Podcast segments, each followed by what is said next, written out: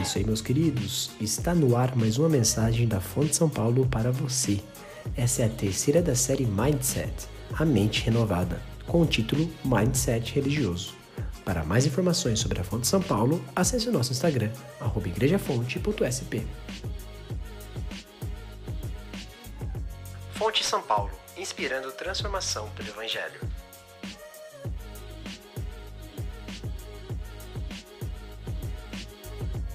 Dia. Muito bom estar de volta reunido com todos vocês. Ah, se essa é a primeira vez que você nos visita, seja muito bem-vindo. Ah, é um prazer receber todos vocês aqui. Para vocês que estão voltando novamente, um grande abraço para vocês. É bom vê-los aqui também. Nós estamos em uma série de mensagens na qual nós estamos perguntando como é que nós podemos desenvolver um modo de pensar que seja compatível com aquilo que Deus espera de nós. Como é que nós podemos desenvolver um mindset que seja genuinamente cristão? E para desenvolver um mindset, um modo de pensar, ou um modelo de pensamento que seja ah, genuinamente cristão, nós precisamos identificar modos de pensar de pensar sobre a vida, de considerar sobre a vida, que são contrários àqueles que Deus espera de nós. E, e, o modo como nós estruturamos essa série, nós queremos entender como é que nós devemos pensar a respeito das nossas próprias disfunções. Como é que nós vamos entender quem nós somos e onde estão os nossos defeitos e os nossos fracassos. E entender como é que nós resolvemos esse problema. Porque de fato todos nós sabemos de alguma forma que lá no fundo nós temos algo errado dentro de nós. Existe uma disfunção que nós não sabemos exatamente como resolver. Nós não sabemos exatamente como proceder. E diferentes modos de pensamento estabelecem diferentes propostas para isso. E nessa série, perguntando como nós podemos ter um, um modo de pensar, um mindset que seja cristão, nós estamos usando o princípio apresentado por Paulo em Romanos capítulo 12, versículos 1 e 2, no qual ele diz que nós precisamos oferecer a nossa vida em sacrifício ao Senhor. De que existe um modo de vida que é marcado por uma entrega sacrificial ao Senhor e que esse é um modo de culto racional. Existe um modo de pensar aqui que começa com uma entrega ao Senhor, ou, ou, ou, que começa com um sacrifício oferecido ao Senhor, e se estende com um abandonar a forma deste mundo. Talvez você não saiba, mas no som do nosso vídeo de introdução, você escuta a voz do Hernanes Dias Lopes e ele diz: Esse mundo tem uma forma, e a forma desse mundo está mudando. Exatamente desse texto, não se amoldem ao padrão a forma desse mundo. Existe uma resposta de não concordar, de não assimilar, de não tomar essa forma que é dado aqui. E o modo como o qual nós não vamos tomar forma é pela renovação da mente. É esse processo de ter a mente renovada pelo Espírito, é esse processo de ter a mente renovada pela palavra, que nós vamos encontrar um modo de abandonar aquilo que nós já recebemos desse mundo. Por um lado, nós vamos então abandonar aquilo que nós vemos e nós vamos adotar um modo de pensar. Na primeira série, na primeira série da mensagem, falamos sobre um modo de pensar desse mundo. E considerando esse mindset mundano, nós percebemos que existindo uma revelação da natureza eh, de Deus que, que é disponível na natureza, Todos poderiam conhecer a Deus, mas por rejeitarem essa verdade, eles se entregam à idolatria, à imoralidade e o fazem com influência. Eles rejeitam Deus e sua verdade e eles procuram um novo Deus para satisfazer seus desejos. E o Deus que eles encontram pode ser, pode ter muitas formas. Mas o imoral, aquele que vive de acordo com o mindset desse mundo, ele encontra na idolatria o modo de lidar, na imoralidade, o modo de lidar com as suas disfunções. E ao invés de olhar para as suas disfunções e procurar aquele que pode ajudá-lo a se livrar dela, ele se entrega às suas disfunções. Ele rejeita o que Deus pensa e ele abraça as suas disfunções para viver de um modo que seja coerente com aquilo que ele acredita ser a melhor resposta aos deuses que ele tem. E ele tem influência. Ele não quer simplesmente fazer. Ele quer ter a aprovação de vocês. Ele quer ter a nossa aprovação para fazer isso. Na segunda mensagem, nós percebemos que pior que esse é o mindset do moralista. Porque o moralista também tem acesso à revelação divina, e Paulo diz: não somente aquela da natureza que está disponível a todos os homens. Quando ele conversa com essas pessoas, ele diz: vocês têm também dentro de vocês revelação divina. Ele diz: vocês têm a exigência das leis gravadas nos seus corações. Existe de uma maneira indireta, existe talvez de uma maneira subjetiva, no coração da humanidade, a capacidade de saber entre o certo e o errado. Uma das maldições que nós conhecemos desde a queda. Eles serão conhecedores do bem e do mal. E o moralista é capaz de entender a diferença entre o bem e o mal. Mas nas suas disfunções ele não é como o imoral que as abraça. O moralista, ele sobe no palanque da moralidade e ele julga as outras pessoas pelos seus próprios fracassos. Ele julga as outras pessoas, ele estabelece julgamentos. E esse julgamento que ele estabelece, ele é vazio, porque enquanto ele julga, ele também pratica de uma forma clara que, ainda que eles não tenham a, a lei de Deus para conhecer, eles sabem o que é certo e o que é errado, a ponto de condenar o errado, mas são incapazes de manter o próprio padrão que condenam. E que, se fossem julgados a partir das suas próprias convicções entre o certo e o errado, eles também seriam condenados, porque aquilo que eles entendem como errado, secretamente ele também o faz. E isso é muito sério. E o modo como Paulo lida com isso é demonstrar que, diferente do imoral, que recebe a justa punição de Deus nos seus próprios corpos, o moralista, ele, esse que julga, ele vai ter que lembrar que ele vai ter que enfrentar um juízo divino, que é justo, um juízo divino que é imparcial e um juízo divino que é inevitável. Paulo chega a dizer que ele vai revelar os segredos do coração. Mesmo aquilo que não foi visto, mesmo aquilo que não foi conhecido, vai ser avaliado, vai ser julgado. O que demonstra que quanto maior a revelação presente, quanto maior a rejeição da revelação disponível, mais intensa é a resposta de Deus em demonstrar a condenação. E é por isso que, para esses dois grupos, Paulo vai dizer: vocês são indesculpáveis. Se nós pudéssemos compará-los, nós diríamos o seguinte: no mindset mundano, naquele modo de pensar desse mundo, nós vemos que existe uma revelação de Deus sendo feita na natureza. Nós vemos que eles respondem com rejeição, que eles se entregam à imoralidade, e por isso eles são indesculpáveis. O moralista, ele tem a revelação de Deus no seu coração, mas ele está em conflito. Ele está em conflito porque, sabendo entre o bem e o mal, e o julgamento que acontece dentro do seu coração, testemunhando a sua consciência e, os seus pensamentos, ora acusando, ora defendendo, existe um conflito interno. E por saber o certo e fazer o errado, Paulo diz, ele é hipócrita. Ele poderia ter reagido de maneira correta, mas optou por não fazê-lo. E é por isso que ele é indesculpável. Por isso que eles são indesculpáveis. E Paulo está pegando exemplos extremos de diferentes lugares do, do, do seu, ah, das pessoas a quem ele conhecia no mundo antigo, demonstrando que não importa qual é o modo como você se vê nesse mundo, não importa o modo como você pensa a respeito de quem você é nesse mundo, se você for avaliado pelo seu comportamento ou por suas convicções, você será demonstrado sem desculpas. O imoral recebendo a justa punição de Deus agora. O moralista acumulando ira para o dia da manifestação da ira de Deus. Mas pior do que esses dois grupos, Paulo vai dizer, é um terceiro grupo que nós chamaremos de religioso, ou mindset religioso.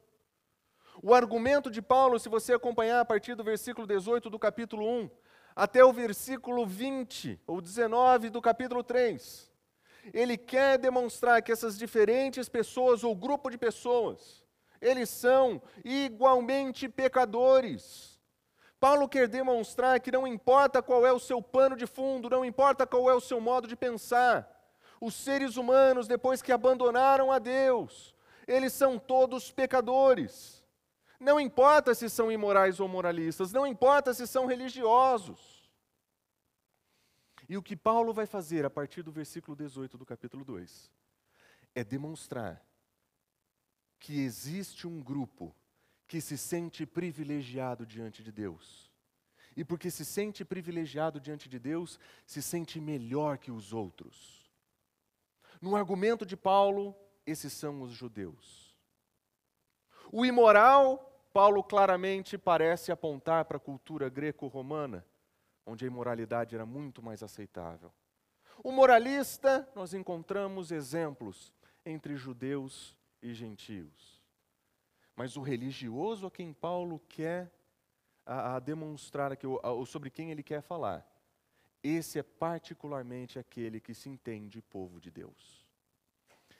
E nos nossos dias, aqueles que se entendem povo de Deus, nós chamamos de religiosos. Nós vamos ler as afirmações de Paulo a respeito dos judeus daqueles dias, e nós vamos perceber que aquilo que é dito a respeito deles lá, dizem muito a respeito daqueles que são religiosos hoje aqui. E nós vamos perceber de uma maneira muito interessante que várias das afirmações que Paulo faz para os judeus daqueles dias poderiam ser aplicadas aos cristãos do nosso. E nós precisamos entender que o modo de pensar apresentado por Paulo aqui, ele está muito mais perto de casa agora do que nos outros dois anteriores. Na primeira mensagem, nós percebemos que a influência do mundo está aí, e nós percebemos que ela está invadindo as nossas vidas. Quando nós falamos sobre o moralista, nós percebemos o perigo da hipocrisia. Mas na mensagem de hoje, quando falarmos sobre religioso, os religiosos, eu quero que você olhe para o seu coração. Porque essa, esse modo de pensar é muito mais próprio nosso do que daqueles que não conhecem a verdade. E Paulo vai proceder de uma maneira muito interessante. Ele vai dizer que os religiosos, no caso aqui os judeus, eles tinham uma revelação e eles não agiram de acordo com essa revelação. Eles também têm seus problemas, eles também têm suas disfunções. E demonstrando a revelação divina, nós lembramos os judeus conheciam o que Paulo dizia aqui, quando ele diz em Romanos capítulo 1, versículo 20, que existe uma revelação de Deus na natureza e que essa revelação de Deus na natureza pode ser compreendida. O ser humano pode olhar para a criação e entender que na criação, essa criação aponta para um Criador. Ele tem isso disponível. E o judeu sabe disso muito bem.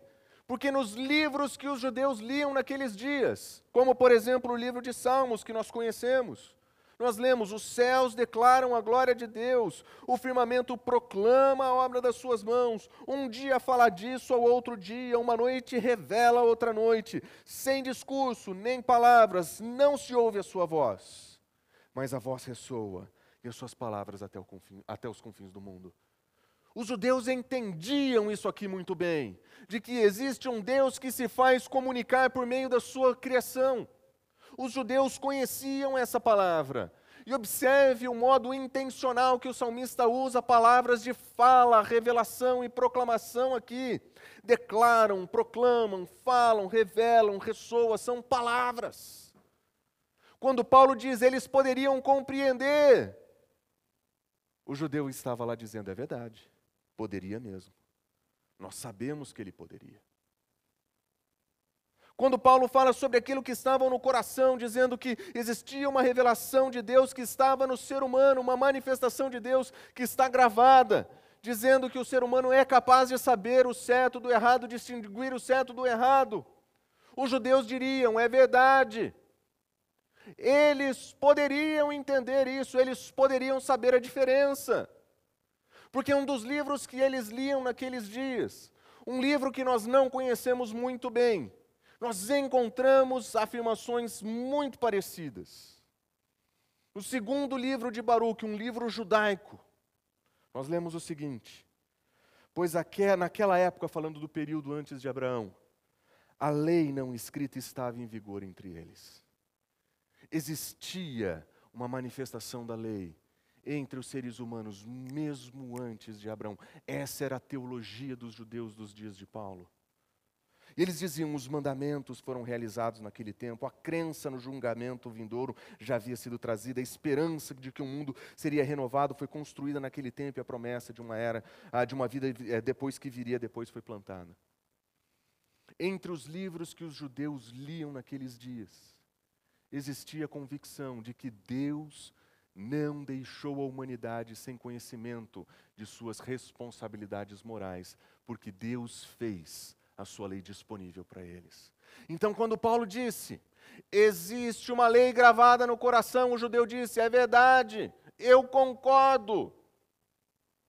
Mas para o judeu ele diz o seguinte: qual é a vantagem de ser judeu? Ou qual é a utilidade da circuncisão? E ele diz: é muito em todos os sentidos principalmente porque aos judeus foram confiadas as palavras de Deus.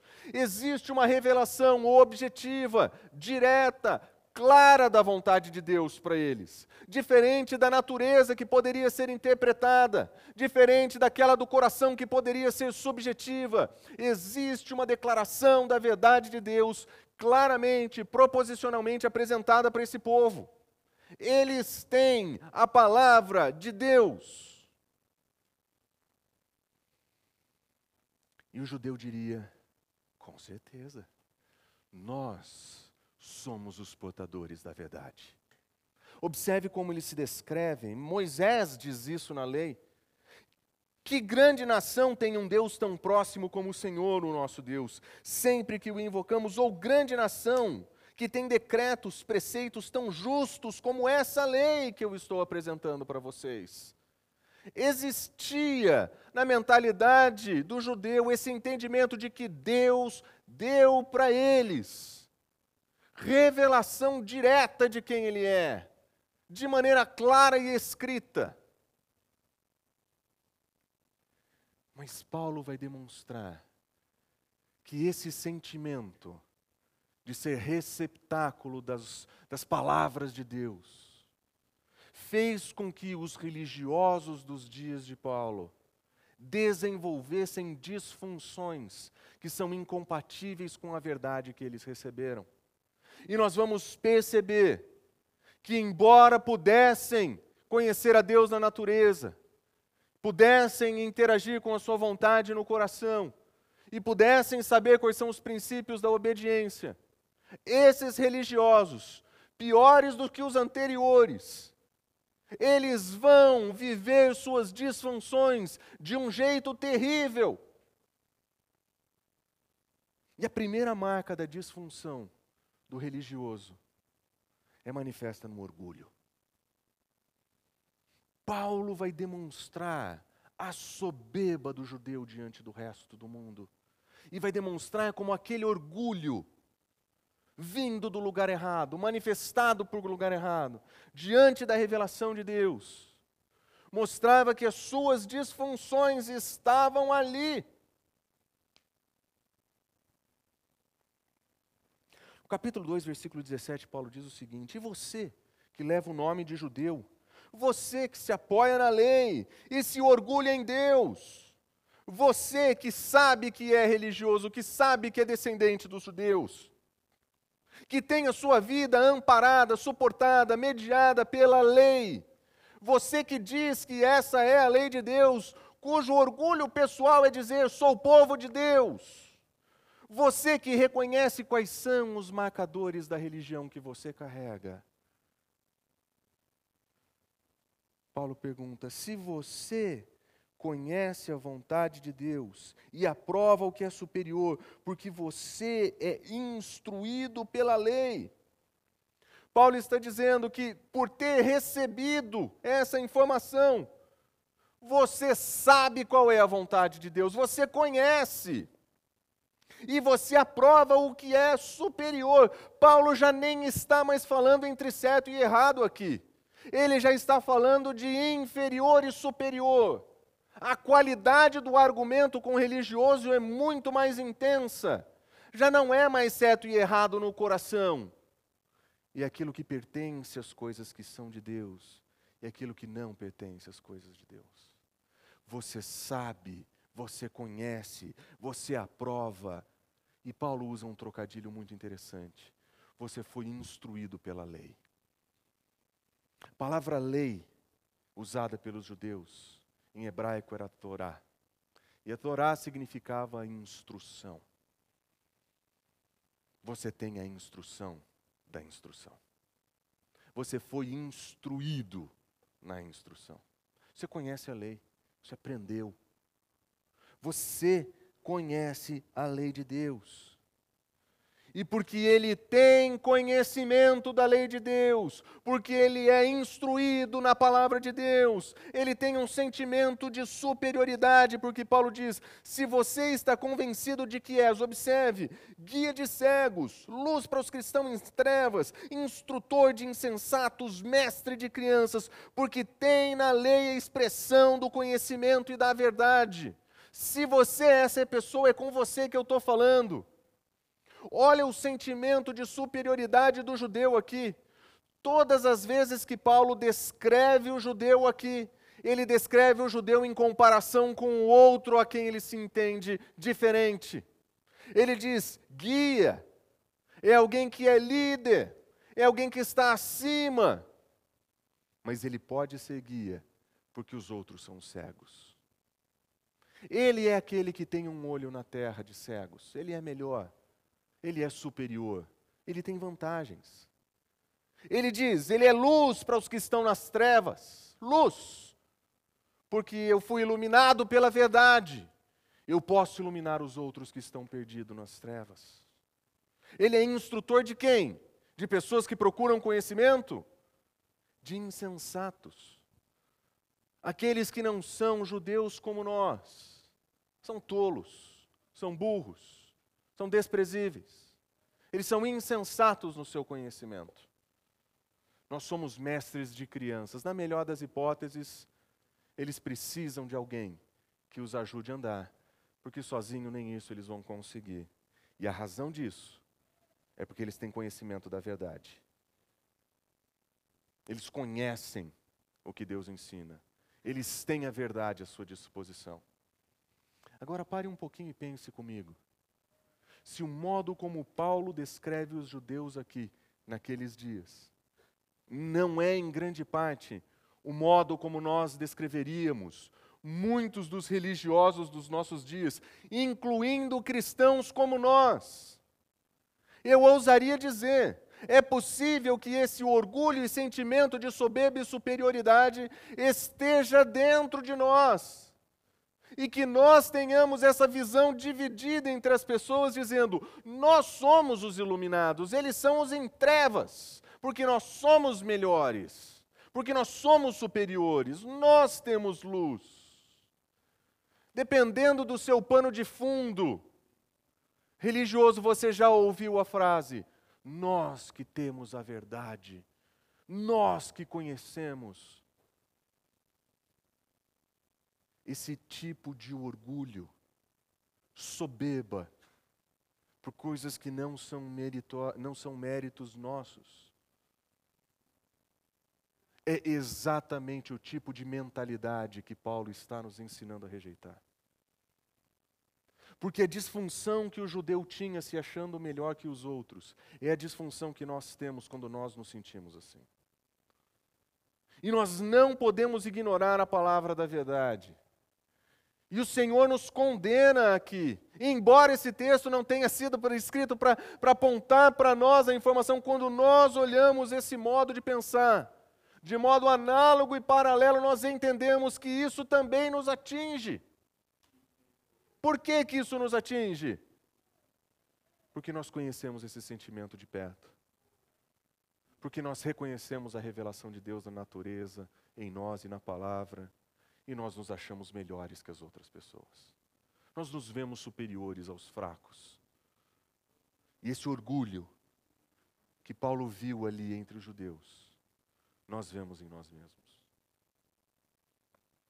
Diante da revelação de Deus, como é que nós estamos lidando com as nossas disfunções? Porque o Senhor é muito claro em, em, em demonstrar que a imoralidade é algo condenável. Mas se tem alguém que ele resiste e que ele rejeita, é o orgulhoso e o soberbo. Os nossos padrões de julgamento eventualmente são desequilibrados. Nós esquecemos que o Senhor é profundamente duro com o soberbo. E nós eventualmente nos gloriamos dizendo: nós não somos tão ruins quanto aqueles, nós não praticamos aquelas imoralidades, nós não somos moralistas, julgadores de pessoas, porque nós somos melhores do que isso. E Paulo está dizendo: isso é pior do que tudo o que veio antes. Você sabe a verdade.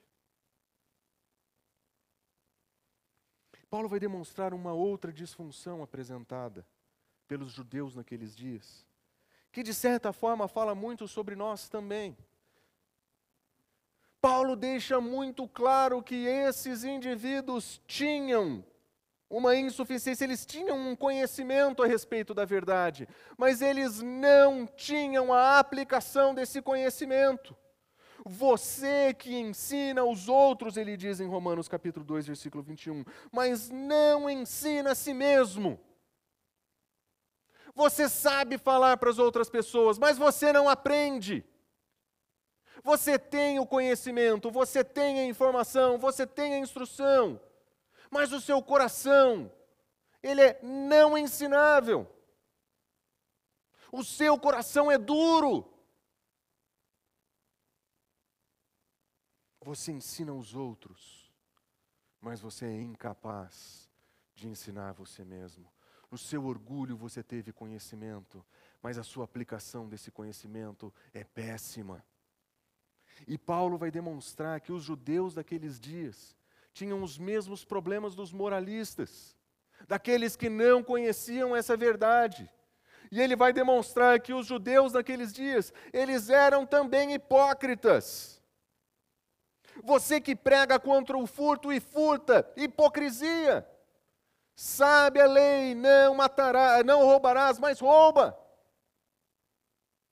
uma hipocrisia profunda de conhecer a verdade, ensinar a verdade, pregar a verdade e viver de maneira diferente, hipócrita, condenável.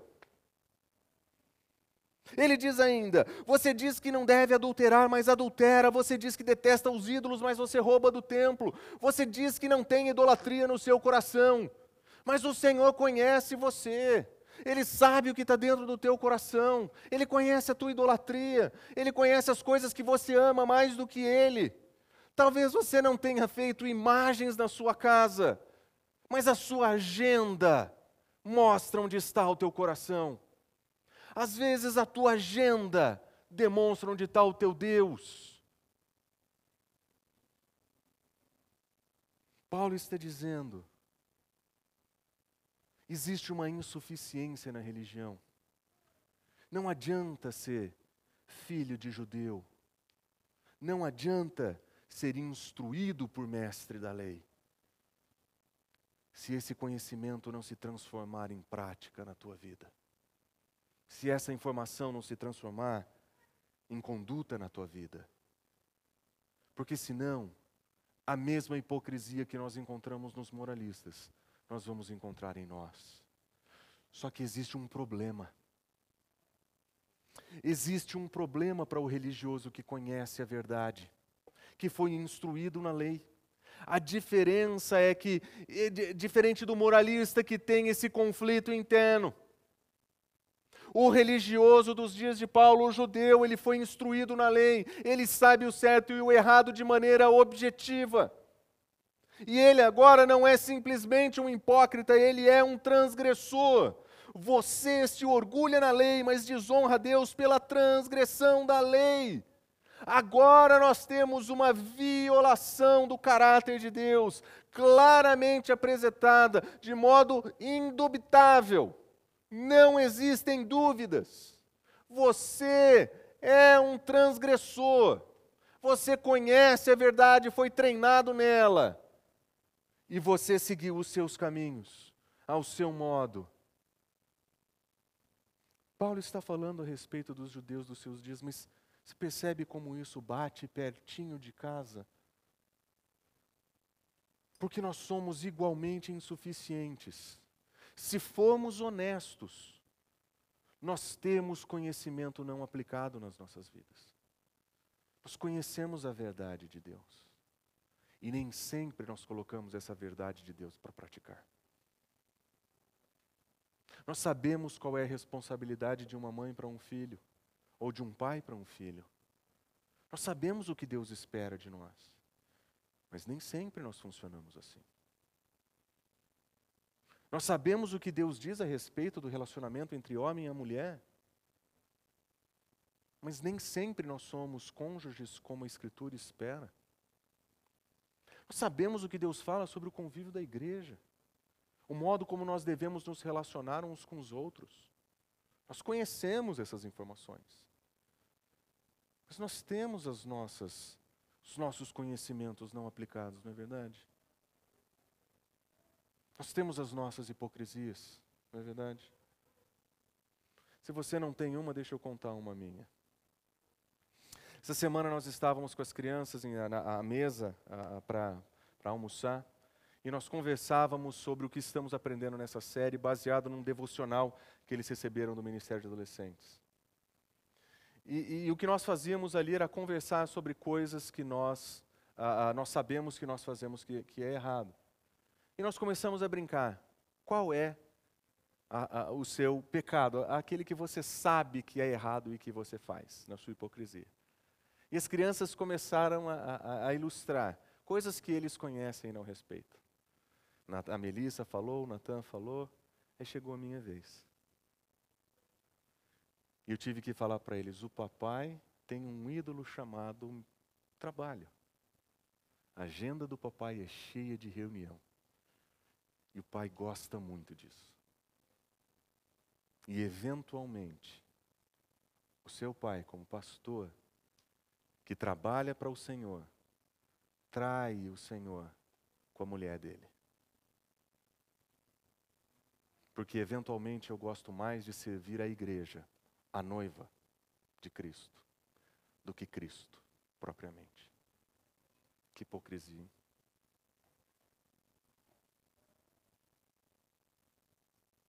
Todos nós temos conhecimentos não aplicados. Todos nós guardamos as nossas hipocrisias. Mas a diferença é que nós somos transgressores de uma lei que nós conhecemos e estudamos. A diferença é que nós somos transgressores. Nós decidimos ultrapassar os limites colocados por Deus. Você pode perguntar para as crianças em casa: quantas vezes eu estou super cansado em casa? Porque as minhas violações daquilo que Deus espera de mim me deixam sem energia para as pessoas que eu mais amo e presto e, e quero proteger e cuidar. Porque no meu coração mora idolatria mora a hipocrisia, igual no seu. Nós somos transgressores também. Nós somos insuficientes também. Se nós formos honestos, esse modo de pensar é nosso. Paulo descreve os judeus, mas isso aqui está muito perto de casa. Talvez muito mais do que todos os outros exemplos que nós já usamos até aqui. E baseado nisso, nós vamos perceber que Paulo vai dizer que uma última disfunção apresentada é que existem fracassos que são latentes. Existem fracassos que nós não temos mais como negar. E perceba aqui o argumento de Paulo. Paulo vai usar um argumento de uma maneira muito interessante. Ele vai iniciar na terceira pessoa do plural. Depois ele vai para a primeira do plural. Depois ele vai para a primeira do singular, dizendo: eles, nós. Eu. Existe incredulidade na religiosidade. Que importa se alguns foram infiéis? Demonstrando que, diante da grandeza de Deus e daquilo que Ele vai fazer, a, a culpa dos fracassos humanos não pode ser colocado diante de Deus. Porque os representantes do povo de Deus falharam e fracassaram. Paulo está dizendo: isso não diz que Deus é culpável por isso. Ele vai dizer: o que importa se alguns deles foram infiéis? A infidelidade anula a fidelidade de Deus? Paulo completa: de modo nenhum. O fato dos religiosos, judeus daqueles dias, serem infiéis, isso não deixaria, não faria com que Deus fosse infiel. Paulo está deixando claro o argumento dele aqui os fracassos que os judeus têm na sua conduta, no seu orgulho, na sua hipocrisia e na sua transgressão, não torna Deus culpado. O fracasso deles é que eles foram infiéis, mas Deus permaneceu fiel. Então Paulo continua, mas e se, observe, a nossa não é mais a deles, é a nossa. Se a nossa injustiça ressalta a justiça de Deus, o que é que nós vamos dizer? Que Deus é injusto por aplicar a sua ira. E lembra, Paulo está falando de uma ira que está sendo manifesta no imoral hoje, que está, vai ser manifesta na, no, no moralista no futuro, mas que está disponível para o religioso também. Que diremos, ele é injusto? Claro que não. Como ele iria julgar o mundo de outra forma? Ele precisa manifestar a sua resposta diante das disfunções dos seres humanos, sejam imorais, moralistas ou religiosos. Mas observe como Paulo vai se incluindo aos poucos no argumento. Eles foram infiéis, nós fomos injustos. Então ele diz: Mas e se a minha mentira? ressalta a veracidade de Deus, aumentando a sua glória, por que é que eu sou condenado como pecador? Existe um movimento de Paulo de se entender como pecador. A consciência de Paulo das suas insuficiências e fracassos era clara, ele dizia que dos pecadores ele era o pior. Paulo não tem problema nenhum de reconhecer sua pecaminosidade. Ele perseguiu a Cristo, ele perseguiu a sua igreja. Ele sabia quem ele era. Mas os fracassos estão incluindo a mentira, a infidelidade deles, a injustiça, nossa, a minha mentira. O modo como Paulo olha para suas disfunções é muito honesta. E o modo de ele processar quem ele é não é ditado pela imoralidade, não é ditado pelo moralismo, não é ditado pela religiosidade. É ditado pela verdade de que nós somos pecadores, carentes da graça de Deus. O ponto de partida de Paulo para entender a sua própria identidade, o modo como ele pensa a respeito de si mesmo, começa com uma verdade que é inegável. Existe uma disfunção aqui que eu quero resolver de todos os modos. E Paulo está dizendo: os imorais abraçam a imoralidade, os moralistas julgam o mundo, os religiosos se sentem superiores. Mas Paulo está dizendo: todos estão debaixo do pecado. Como ele continua: por que razão dizem alguns caluniosamente nós vamos fazer o mal para que venha, sobrevenha o bem? Será que nós vamos então, baseado nisso, dizer então vamos praticar coisas ruins para que coisas boas aconteçam?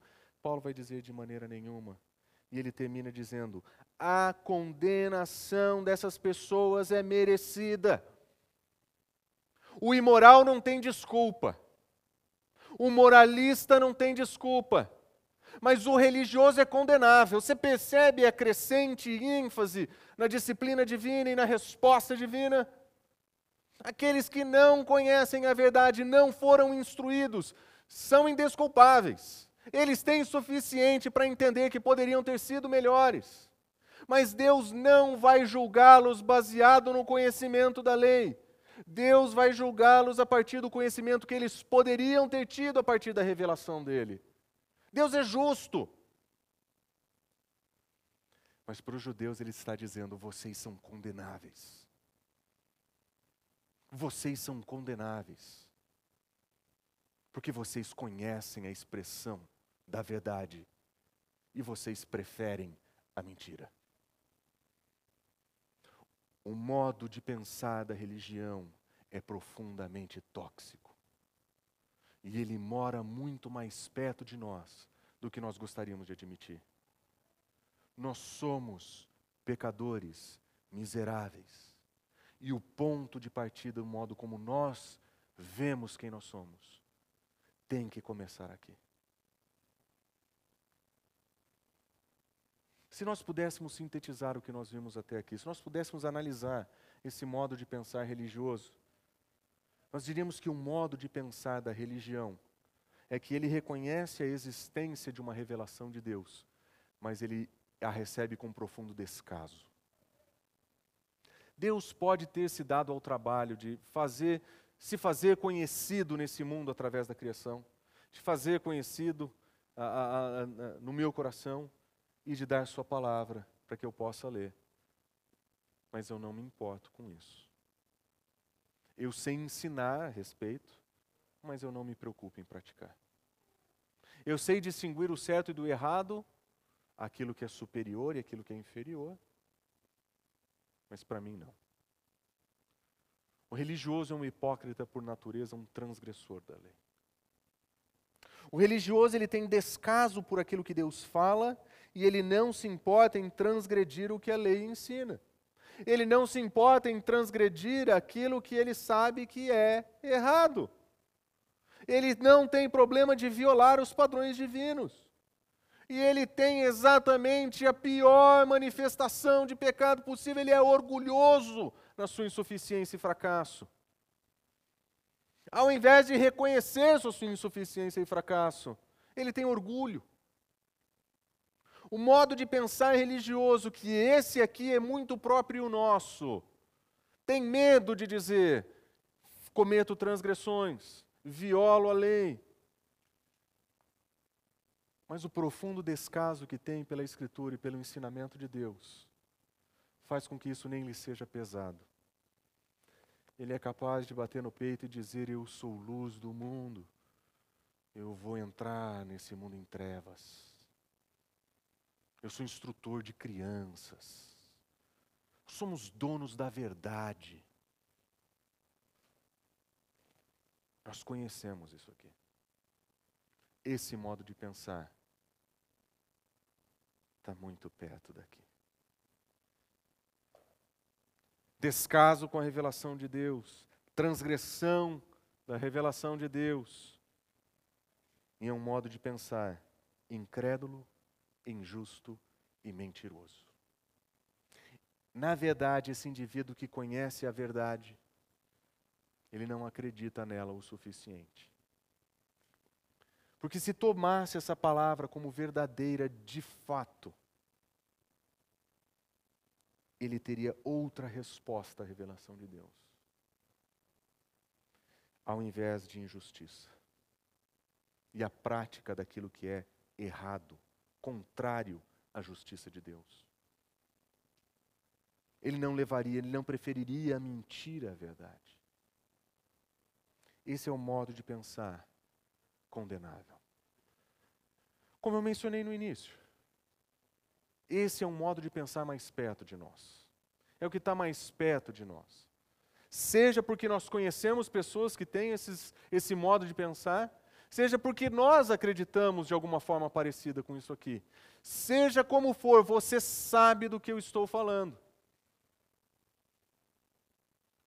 E se nós quisermos ter um modo de pensar propriamente cristão, nós precisamos rejeitar a soberba da religiosidade. Nós precisamos rejeitar o descaso com a revelação de Deus que a religiosidade produz. Nós precisamos rejeitar a ideia de que religiosidade são atos externos para outras pessoas ver. Nós precisamos rejeitar a ideia de que aquilo que acontece aqui dentro não importa para ninguém. Nós precisamos rejeitar a ideia de que nós somos superiores porque nós fomos alcançados. Nós não podemos pensar assim. Não existe em nós mérito nenhum. Não existe nenhum ganho, nenhum acréscimo que eu posso oferecer para Deus. Como pecador, desprezível, transgressor que eu sou, como eu sou alcançado pela graça de Deus, sem mérito algum. Não existe fundamento para o meu orgulho. Quando eu entendo isso, finalmente cai a minha ficha. Porque eu não sou em nada diferente do imoral, em nada diferente do moralista em nada diferente do religioso. São só diferentes nomes que nós vamos dar para o pecador. Paulo poderia ter ampliado essa lista por milhares de exemplos. Ele deu três. E eu garanto para você que é possível que diferentes elementos desses modos de pensar estejam em nós hoje. Ainda. Então, como é que nós vamos responder a isso? Se isso aqui não é um modo de pensar genuinamente cristão, como é que nós podemos então? Como é que nós podemos olhar para a verdade divina apresentada aqui e reconhecer que existem aprendizados aqui para nós? Que existem aqui desenvolvimentos para nós?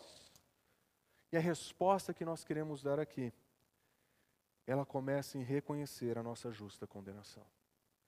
Se nós fomos profundamente honestos, nós merecemos a devida punição pelas nossas, ah, pelas nossas disfunções e os nossos fracassos.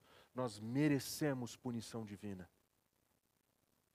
A verdade é que o melhor dentre nós é transgressor da lei como eu. O melhor entre nós continua debaixo da condenação do pecado, porque conhece a verdade, transgride a verdade, é condenável. Paulo diz o seguinte: o que é que nós vamos concluir então? Estamos em posição de vantagem, nós judeus religiosos? Não existe vantagem, Paulo está dizendo.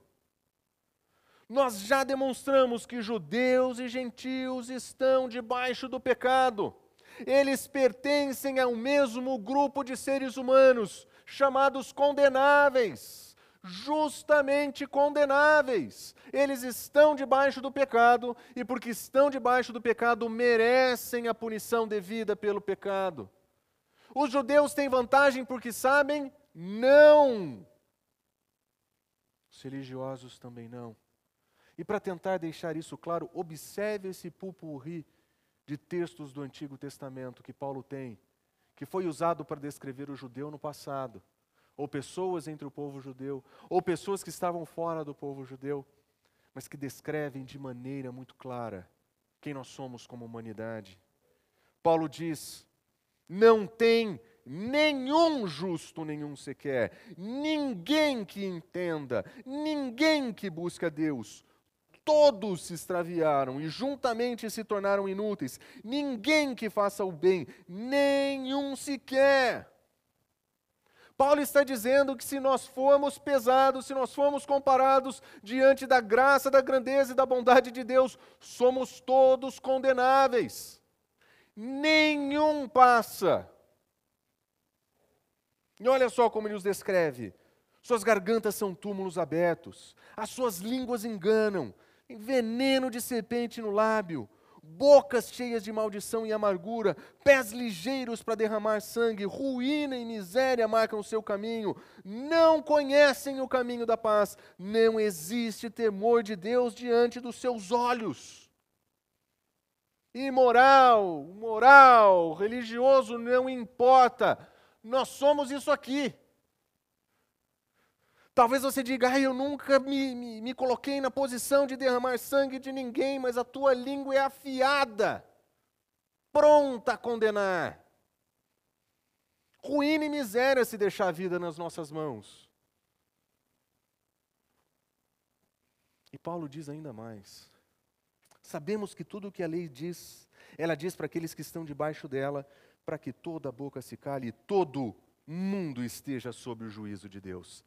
Agora já não tem mais escapatória. Todos são condenáveis.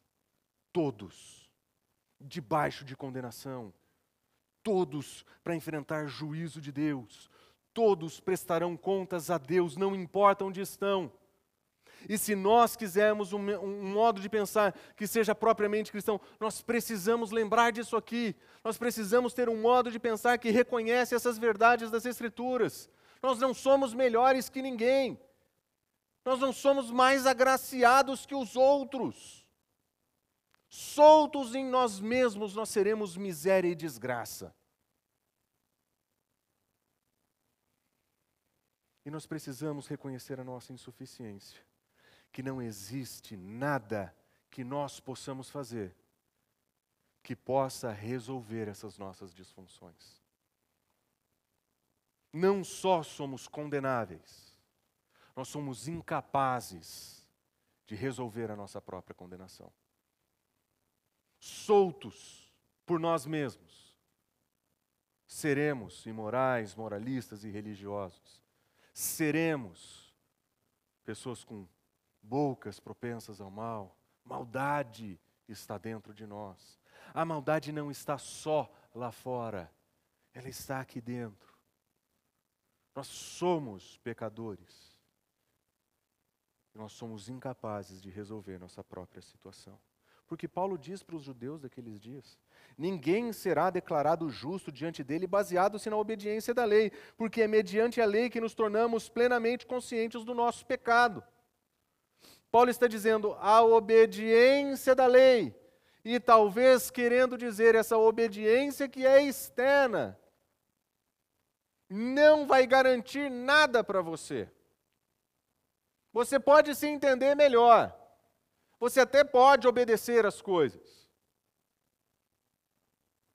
mas é a lei que nos mostra consciência, que nos dá consciência de quem nós somos e de que nós somos pecadores. Talvez o imoral não tenha essa consciência, porque ele não conhece a lei.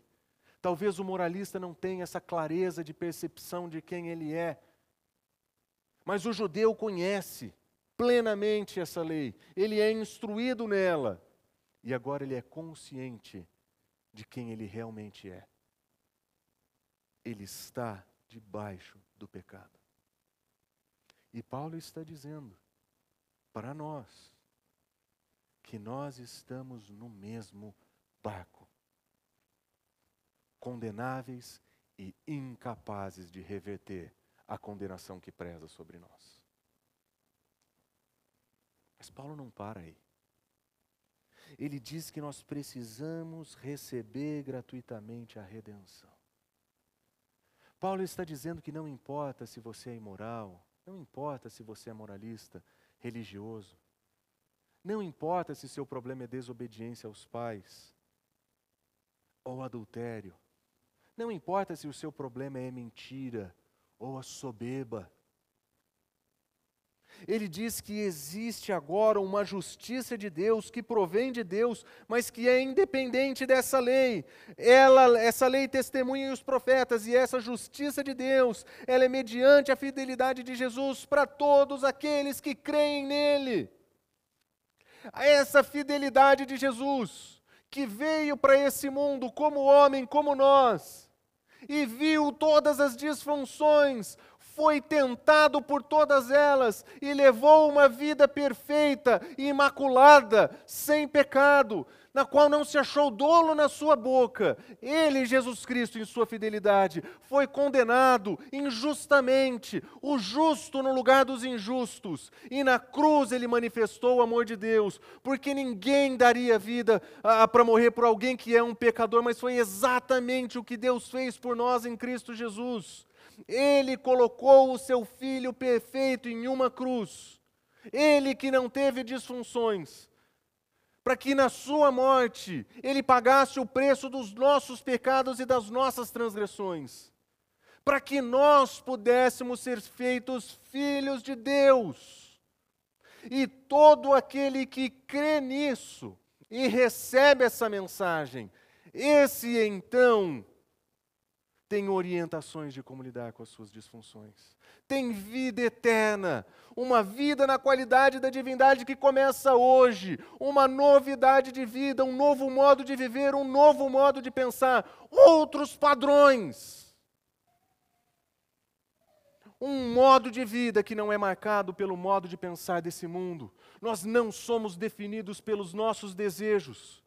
Nós não somos definidos pelas nossas convicções morais. Nós não somos definidos por nossas filiações religiosas. Nós somos definidos pelo fato de que nós somos pecadores redimidos por Cristo Jesus. E isso basta. Porque isso aniquila o orgulho da religião. Isso aniquila a falsa moralidade dos moralistas. Isso aniquila a imoralidade quando nós entendemos quem nós somos em Cristo Jesus nós entendemos como nós devemos tratar as nossas disfunções em Cristo Jesus. Porque essa é a verdade do Evangelho, essa é a verdade que nos salvou, e é isso que vai modelar o nosso modo de pensar. Paulo vai dizer ainda: não existe distinção. Se o juízo de Deus é justo e imparcial, se o juízo de Deus é devido e merecido, a graça de Deus também não faz distinção. Paulo está dizendo: não importa de onde você veio, todos pecaram, estão destituídos da glória de Deus, mas eles são justificados gratuitamente por Sua graça, por meio da redenção que há em Cristo Jesus existe graça disponível para resgatar você das suas disfunções, das suas transgressões e dos seus pecados. Existe graça disponível para te fazer viver uma vida que seja marcado pela justiça de Cristo porque em Cristo Jesus nós somos justificados, nós somos declarados justos e Deus opera em nós, através da Sua palavra, do Seu Espírito, para que nós não sejamos mais o que nós fomos no passado. Para que agora nós possamos abandonar o modo de pensar desse mundo, seja ele moralista, imoral, seja ele religioso, seja o que for nós podemos desenvolver um modo propriamente cristão de pensar quando nós entendemos a graça de Cristo Jesus. Quando nós entendemos a graça de Cristo Jesus, nós não somos melhores que ninguém, somos pecadores. Nós não precisamos julgar o outro, nós sabemos quem vai fazer isso. Nós não precisamos nos entregar aos nossos desejos, porque nós somos libertos exatamente disso. Nós precisamos pensar na vida em outros termos. Nós não podemos permitir, como disse o Andrei, que as filosofias desse mundo governem as nossas convicções. Nós não precisamos mais. A graça nos liberta de tudo isso. E a graça nos oferece um novo caminho um caminho que vai renovar nosso modo de ver e pensar a vida, que nós vamos observar a partir da próxima semana.